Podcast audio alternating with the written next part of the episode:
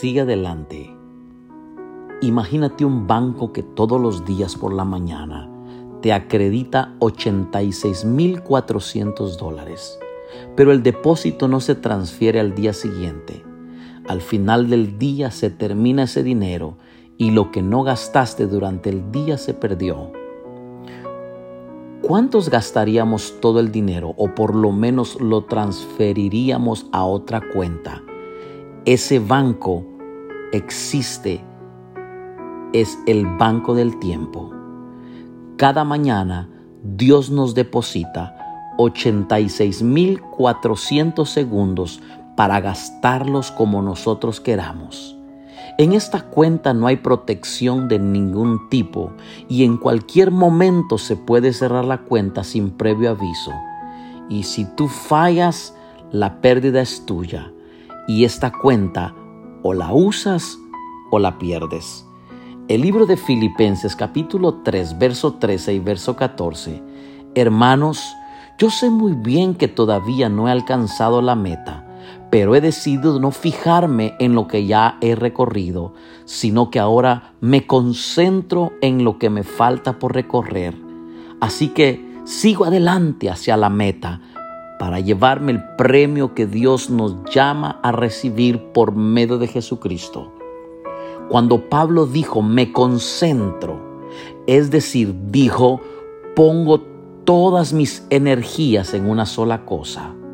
Para él, el pasado era irrelevante, el futuro era el principal en su vida. Hoy tengo una buena noticia para ti. Tú estás más cerca de tus bendiciones hoy, más cerca de tus milagros, pero no te quedes sentado, menos callado, sino tienes que concentrarte y correr hacia tu premio. La Biblia dice en el libro de Deuteronomios que las bendiciones de Dios nos persiguen pero tenemos que hacer nuestra parte y correr hacia ellas. El libro de Romanos 12:11. Nunca dejen de ser diligentes, antes bien sirvan al Señor con el fervor que da el Espíritu. Cuando tú te mueves hacia adelante, ya no miras hacia atrás, sino que continúas continuamente esforzándote eso fue lo que dijo Pablo. Él corría con fervor. Había un fuego en su corazón, un calor que lo consumía por dentro, un impulso en ir más allá de la rutina. La vida es más que una existencia monótona. El libro de Filipenses capítulo 1, verso 12 al 14. Hermanos míos, quiero que sepan que en realidad lo que me ha pasado ha contribuido al avance del Evangelio. Es más, se ha hecho evidente a toda la guardia del palacio y a todos los demás que estoy encadenado por causa de Cristo. Gracias a mis cadenas, ahora más que nunca la mayoría de los hermanos confiados en el Señor, se han atrevido a anunciar sin temor la palabra de Dios. En este momento Pablo estaba en una cárcel y sus amigos lo abandonaron. Él estaba completamente solo. Sentía el frío.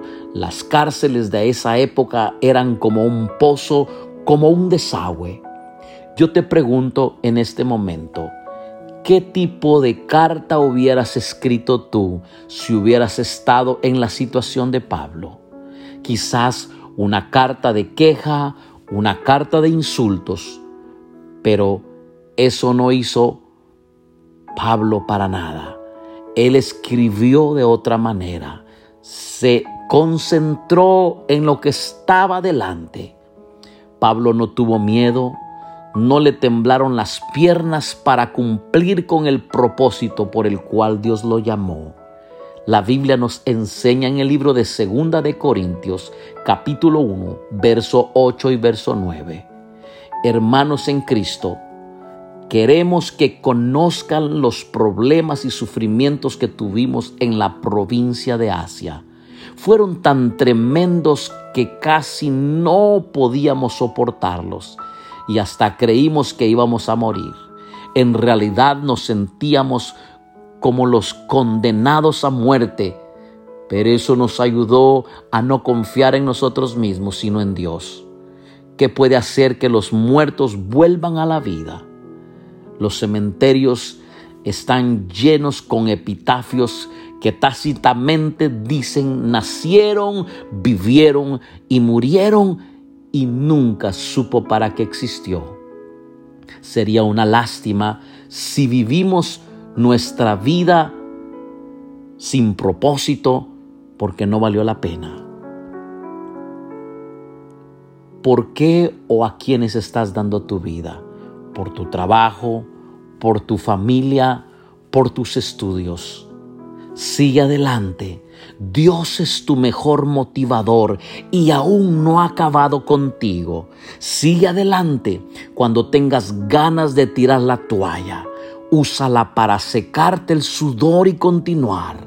Sigue adelante aunque nadie te lo agradezca. Tu premio está en el cielo y lo tiene tu Padre Celestial. En este momento te desafío a que no te detengas, sigue adelante, pase lo que pase, venga lo que venga. Dios no te dio espíritu de cobardía ni de temor, sino de poder, de amor y de dominio propio. Deseo con todo mi corazón que sigas adelante y que no te detengas por nada del mundo. Que Dios te bendiga. Te saluda el pastor Abner García de Ministerios Nisi en la ciudad de Houston, Texas. Si este audio ha bendecido tu vida, compártelo con tus familiares y tus amigos. Bendiciones. Gracias por conectarte a un momento con Dios.